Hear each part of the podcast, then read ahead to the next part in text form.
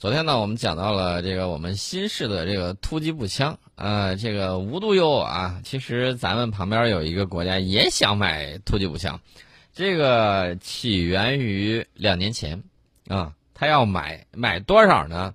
买六万五千把，呃，嗯什么口径？七点六二乘五一，这种北约制式口径的这种突击步枪，而且呢，他要求啊，我买了之后，你得让我授权。能够再购买十二万支、嗯。啊，你得有这个许可证，呃，而且呢，他不想买一把随随便便的这个突击步枪，他想呃说这个突击步枪你第一得轻量化啊，然后呢还得模块化设计，嗯。呃，要求很高啊，见过很多好东西，要求很高，而且他要求最少在五百米的距离达到这个三模的这个精度，呃，这个要求说实话不算低，你对于一个一把狙击步枪来说啊。这个五百米一模以内的这个精度就很高了，但是普通步枪你要五百米三模的这个精度，那就是相当高了。那么这个顶上呢，还需要挂载他自己研发的四十毫米下挂式榴弹发射器啊。呃，大家可能会想，这谁呀、自己这个自己不会做，还要求这么高？其实也不是不会做，做的东西太烂。嗯比德国的那个 G 三六还要糟糕。德国 G 三六其实设计没有问题，只是遭遇了奸商。那么他这回呢，不光遭遇了奸商啊，自己设计设计也不行设计也不行。啊，那没办法了。呃，那么这个国家呢，啊我们曾经多次给大家聊过啊，就是把月船一号和月船二号拍到月球上的那个印度啊啊，我们还是要聊一聊。这个四十毫米的这个榴弹发射器呢，是自己研发的，其实是什么呢？嗯就是，呃，土耳其做过一个 M 二零三榴弹发射器，嗯、嗯，然后？就等于说土耳其当时是抄美国的，啊，他又抄土耳其的，呃抄来抄去，他抄的就各种不像。呃，把这个国产化了。那肯定抄不到核心的东西。要求很高啊，要求它搭配激光瞄准系统、全息瞄准镜以及其他各种各样的瞄准镜。然后呢？呃，这个印度看来要求还是比较时尚的。你首先，这个有激光瞄准系统，有全息瞄准镜，还有其他各种各样的瞄准镜。大家要知道，呃，镜子通常比较贵，嗯有的镜子甚至贵过了枪本身。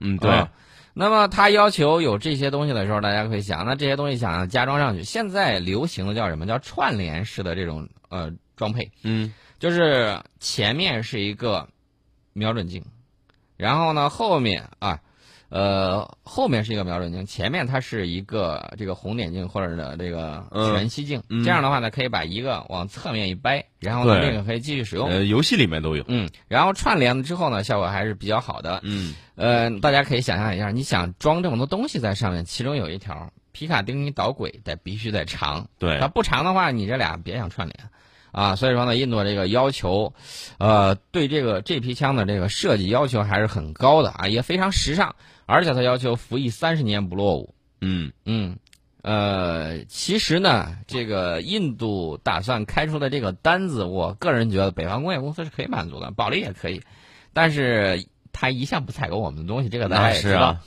那么这批这批枪嗯，六万五千支，呃，印度人开出了十亿美元的价格。十亿美元，六亿亿六万五千只，对呀、这个价格啊比较高，那然然后人大单子呀。大单子，然后人觉得钱都不是事儿，嗯，为啥要买对他们来讲，钱一直不是什么事儿啊。为啥要买啊新枪？这个主要原因是，他之前装备了那个国产的英萨斯，啊，英萨斯突击步枪，把他们闹腾的够呛怎怎怎么个闹腾法？啊、实在是用的不开心。这个英萨斯的改进版，我觉得可以称为咖喱棒味儿的这个突击步枪，呃，只换来了这个伤透了心的印度陆军一个字儿嗯啊，这个脏话我们就不说了，反正他的意思就是你有多多远就走多远啊，不要让我再看见你。对，他是铁了心了要用七点六二乘五一这个口径，大家一定要注意啊！他现在这个口径比较复杂，呃，做梦都想用一把好枪。呃，大家一直都知道印度的家伙事儿通常是万国造，对。呃说一万呢，这个国家这个太夸张了，反正就是很多你就行了多国造，然后这些口径呢，其实让它装备起来也比较郁闷。我告诉大家，英萨斯用的是五点五六乘四五，嗯。然后他还买过那个以色列的那个无托步枪，嗯。那个用的就不一样了。啊、然后呢，他装备了还有阿卡 M，这个用的是七点六二乘三九，呃，然后还装备了有阿卡七四，是五点四五乘三九，哎呦，还有那个里恩菲尔德是七点七乘五六，全口径，呃，对，还有贝 贝雷塔啊。那个 M 四 M X 四，这也是一种战术吧？全口径。点四五的，啊对，点四五的，呃，这个我没有说完，还有一堆呢。啊！你这子弹要是拿混了怎么办啊？那这事儿就不好说。对啊，呃，而且它还不分着不同部队不同枪。啊，这个好多照片都显示它混着用。一个部队呃，我给大家举个例子啊，我们曾经看过一张照片，这个照片上呢是七个人的印印度的边境安全部队，啊。七个人啊拿了五种枪。七个人拿五种啊枪，七个人五种枪，啊，然后五个不同的口径，你关键是，后勤人员得捏把汗，哎，是啊，现在又加一个口径。嗯，啊，这回换成这个七点六二乘五一了。你说这个印度后勤人员得有多麻烦？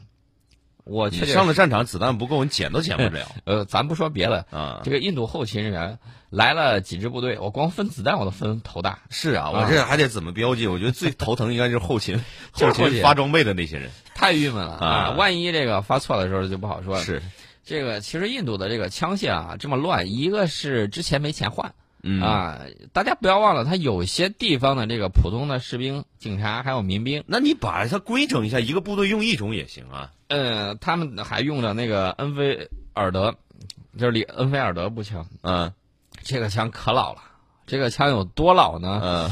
嗯，哎呀，这个枪枪比有些使用者呃，年的父亲年龄还要大，那那至少得五六十岁呃，不止五六十，不止五六十啊恩菲尔德步枪一战成名啊，一一战成名。呃，这个都不是二战的事儿，一战成是，但是那证明这枪质量还不错。呃，枪呃老式的这个旋转后拉式枪机的步枪，这个确确实实都质实可以啊都比较皮实。然后人家还在用这个，那年呢就碰见一个事儿，就是有一些恐怖分子不是渗透进去了吗？嗯人家用的是阿卡四十七，然后呢，他这一群部队用的是里恩菲尔德。嗯，嗯，那你要知道，这个阿卡四十七打出去的就是一打突啦啦一一梭子就出去了。对，里恩菲尔德拉一下枪栓，往上一上膛，biu 嗯一下，然后拉一下枪栓一上膛，biu 一下，完全压制不住。啊，然后他们那边的这个无论是警察部队还是这个特种部队，然后呢被对方的那个阿卡的这个火力凶猛的火力给压制住了，结果呢就出现了这个情况。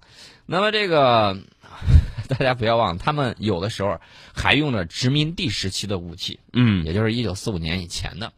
那么这么大的一个国，主要还是因为他自己的英萨斯不给力。怎么个不给力法呢？我们简单给大家说一下它这个历程啊。从上个世纪五十年代开始，印度一直在用那个 L 一 A 一半自动步枪，然后就是那个英呃，大家还记得那个比利时版那个 FN 吧？嗯那个是一把好枪，但是问题是它那个枪特别重，特别的重，然后后座也比较大。印度呢就把这个比利时的 FN FAL 嗯就给它国产化了啊，这个一代名枪。这个到了九呃八十年代的时候，上个世纪八十年代，印度人觉得这个 FN 的 FAL 已经落伍了，嗯啊，这个这种大威力的这种步枪用不着，怎么办呢？他要搞一个新款的，搞新款的他就决定了啊，既然是要搞，那就上马项目，然后研究了研究。说这个小口径的是流行趋势，因为上个世纪八十年代，大家可以看啊，上个世纪八十年代，呃到那个时候，世界三大小口径已经基本上就差不多了。嗯比如说这个美国的五点五六的啊，这个苏系的五点四五的，再加上我们五点八的，也快尘埃落定了。就上个世纪八十年代，这个最起码这个五点八毫米的这个选选弹的这个已经定型了。然后呢，后来这个九五式这个慢慢就出来。所以说呢，当时这个印度觉得我也要走到世界前列，大家都装备小口径了，我也装备小口径，那咱就搞一个小口径的。然后他选来选去，他肯定不会选你的，你放心。他选了个五点五六毫米的新步枪。那么要搞新步枪呢，呃，你说让印度自己重新再设计一把，这有点难为他的工程技术人员，确实，可能还不如李恩菲尔德 这个 结实耐用。嗯，然后呢，它怎么办呢？它有个优势啊，印印度一向有个优势是我们不具备的，这个一定要说清楚啊。就是它在全世界，呃，大家都觉得，哎，我东西可以卖给你啊，那一家说我东西也能卖给你，嗯，然后就导致了印度的这个装备的啊，你想买哪家就买哪家多样化啊，，多样化，然后就导致了后勤人员的期半死化。嗯那么我们看这个印度说要搞这个枪啊，自己当时这个技术储备也不太足。他说：“我既然跟全世界各国关系都不错，咱就传一个吧。传个什么样的呢？呃，跟那个苏联关系好，当时啊，我先来一把阿卡 M 啊，嗯这个结构很成熟啊，而且很经典。然后就拆下了这个机匣、握把、弹匣、卡榫和快慢机。他说：“我这个 FN FAL 这款一代名枪，我仿制了这么多年，也不能浪费。”嗯是吧？咱把它的这个枪托、气体调节器，还有可拆卸的消焰制退器，直接拿过来用不就得了吗？哎，也也拿来可以哈。然后他说这个护木 FN，呃，就是 FN 这个 FAL 的这个嗯护木也不错、啊，也学一学。垃圾柄发现德国的 G 三这个突击步枪设计比较顺手啊说干脆把这个垃圾柄也抄过来吧。那就等于把就是各国的步枪的好的东西全都拿过来，嗯然后组成一把新的东西。对，然后呃，大家不要觉得、啊这个就完了。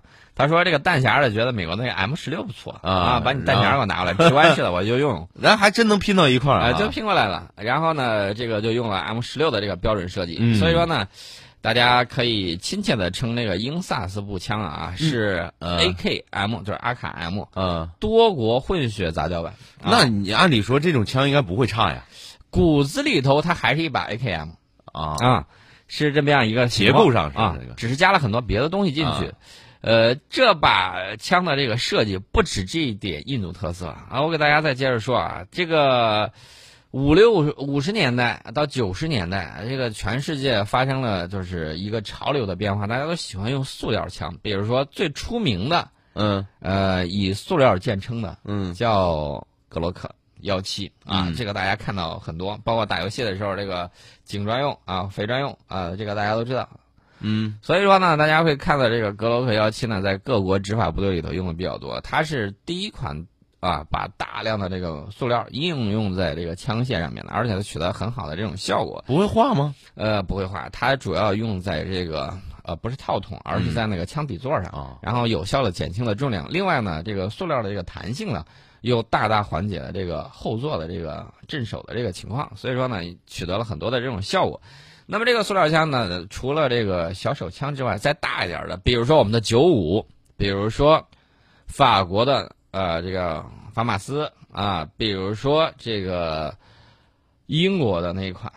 呃，英国那款无托箱。那么除此之外呢，还有那个 AUG 啊，这个大家都知道，这个当年 CS 里面的那个嗯四四嗯啊，AUG，呃，AUG 主要是澳大利亚装备啊，还有 G 三十六，G 三十六它的那个护木呀，还有很大一部分地方都是用的工程塑料，啊，高强度的这种 ABS 的这种塑料。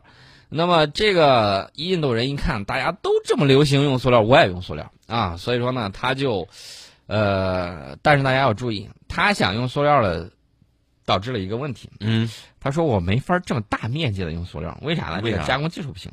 啊，加工技术不行小范围我用用还是可以的。呃，他呢就有自己的解决方法，比如说英萨斯这个枪托、护木还有握把嗯都是木质的，固定式枪托也是木质的。那么折折叠式枪托呢，则用钢管制成啊，但是它有一点很潮，就是使用透明弹夹。但是它这个透明弹夹呢，相比一般的工程塑料弹夹有个很大的差距，就是强度太低了。嗯呃，塑料弹夹一捏扁，而且低温的时候很容易出故障。呃，我们知道这个印度北边就是高原呐，对啊所以说呢，它到了这个高原之上，到了比较寒冷的地方使用这个，呃，使用这个东西的时候就出故障。而热且胀冷缩那就避免不了的很。而且大家不要忘了，印度的那个塑料化工产业的水平啊，也就那么回事儿，你懂的。呃，不过很多血泪问题没有在测试中发现，呃大家就很奇怪，哎，测试的时候不就是让你发现问题了吗？对啊，不好意思，测试的时候没有发现问题，那怎么办呢？这个那就是在交付不对的时候发现问题呗。这个东西最每每次都是这样啊测试发现不了，一到交付就有问题。对宁萨斯最初交付部队的时候，很多印度士兵都很满意，轻了啊啊这个感觉不错，我们终于使用了我们有有新枪了，对我们印度自己设计的这个步枪，跟谁都不一样。终于不用怕拿错子弹了啊！而且这个厂家直接跟他说啊，跟他们吹啊，说我这啊精度可高了啊，五百米三模以内的精度，可靠性特别的好。我橙子阿卡 M 这可靠性还不行吗？然后呢，这个大家就怎么说呢？呃，只要有人说印度生产的设计的步枪精度特别高，可靠性特别好，嗯你就得反着听，你就得反着听。呃，这两天大家也看到了，印度说买那个阵风，嗯卖了几家之后说我也不买了，为什说要么不买大量装备印度的光辉战机。光辉那玩意儿敢用吗？不敢吧？嗯，他比着阵风也好，比着其他的，呃，我看看阅传就知道敢不敢用了。所以我对这个东西是比较担心啊。嗯这个还不如老老实实买阵风。大家再看看他家的这个装备，呃，有米格二十九，嗯有这个苏三零 MKI，有阵风，嗯呃，还有光辉，啊，光辉，这都是战斗机啊。嗯，呃，除此之外还有一堆，嗯还有一堆莫名而其妙。每个你这这飞机大工程，每个飞机上的零件都不一样，规格呃尺寸都不一样，地勤人员很痛苦，嗯这个痛苦我是能够理解的。对，哎呀，你去修个，本来想就换个螺丝钉，结果拿错了，拿成别的飞机上的了。呃，说不定还给你多出来多几个螺丝钉。哎这个在印度斯坦航空公司经常干这种事情。嗯我们就不说它的这个飞机了，我们都知道这个东西比较复杂，我们还是说简单的这个枪械。这个枪械呢，怎么讲呢？我我就跟大家说了，只要他说它精度特别高，可靠性特别好，这话你得反着听，呃，可信度不是很高。但是这个印度陆军一听，哎呦，基层平呃基层的这个士兵们反应这么好啊，那我们就大量装备。到了两千年的三月前，他说他要装备二十七点五万支步枪和轻机枪，这还没完，呃，印度还满世界的去卖英萨斯，印度满世界的能卖出去吗？呃，这个当时他啊听说尼泊尔打算更换使用了三十多年的呃伊莎鲍尔步枪的时候，然后印度就向尼泊尔极力的推荐，说我这东西可好了，你嗯买吧。为此呢，这个尼泊尔皇家陆军的这个一个四人代表团，专门去印度参观生产英萨斯的工厂。然后呢，这个印度不光向尼泊尔推荐，还向打算向第三世界国家推荐英萨斯，至少接触过肯尼亚和越南。然后他的美梦就在一九九九年的印巴克什米尔冲突中破灭。为什么这么讲呢？因为在这场冲突之中啊，是骡子是马你得牵出来溜溜。对啊，你给他该用了吧？英萨斯步枪在高寒地区使用，那么这一系列的问题，嗯，其实不是在训练之中发现的，而是在实战之中，这就要了亲命了。先是出现了这个枪械卡死、嗯哑火，正打着呢，想不了了。嗯，你问他咋了，他也不说我也不知道啊着。急呀，这多着急啊！而且我们之前说的那个透明弹夹嗯，出现了更大的问题，什么问题啊？热胀冷缩冻裂了，冻裂了。哎，那这是什么塑？这就是普通塑料嘛？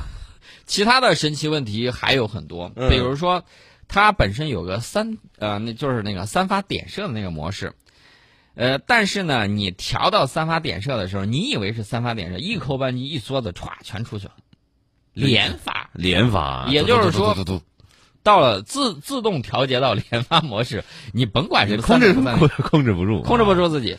然后还有一种就是它的三发点射模式去不了连发了，去不了连射模式，只能三发点射。嗯你想往那个连发那儿搬，搬过去了还三发点射啊，啊，这个就太吓人了。其他的问题还有设计的那个，就是那个枪油这啊，这这么多问题，难道训练的时候、测试的时候都没发现吗？哎，都没有。那你还测试什么呀？大家还要注意一点啊，它这个枪油的这个问题，我们知道英萨斯是一款有托步枪，嗯有托步枪枪托还很长。按理说，这个枪它在射击的时候，无论是这个硝烟，就是这个子弹那个打完之后冒出来这个烟，嗯还是这个你擦的这个枪油，它都应该往侧面去蹦，而不会蹦到射手的眼睛里面去。但是这么神奇的事情就发生了，就发生了这。是怎么做到的？不知道，这个士兵正在开枪射击，啊然后哎呀，我看不见了，嗯，枪油对，蹦眼里头了。就刚准备打仗，你就看对方哎一堆士兵嘎哒哒哒哒哒啊，然后自己突然没了 啊，人人消失啊，然后他在高原环境之下，他的快慢机、嗯他的提把儿、他的枪尾的螺杆儿都很容易损坏。嗯枪管儿呢又出了一个问题，大家 知道热胀冷缩这个规律，呃，只有在什么样情况下会好一点呢？你设计的余量比较大，嗯，然后呢，这个东西设计的比较坚固，而且经过了从，呃，热带岛屿到这个冰天雪地的这个高寒地区，然后呢，你经过相应的测试，你才能够完整的对呀我们的枪械都是这个样子，你不经过高温高湿的这种高寒的测试，你就敢拿上来用？而且还要过泥沙，嗯，过泥沙，这个我们也要做。那么这个印度的英萨斯呢，就枪管很容易膨胀，刚才我们也说到了很多问题，结果呢就导致了多次的受伤事件。这个绝对不是我在这儿凭空诬陷的，不是凭空污人清白啊！冲突之后，印度陆军马上要求制造厂解决这些问题，是真真正正存在的。嗯，那么他怎么去做的这个问题，到底问题解决了没有？我们在半点报纸广告之后跟大家聊。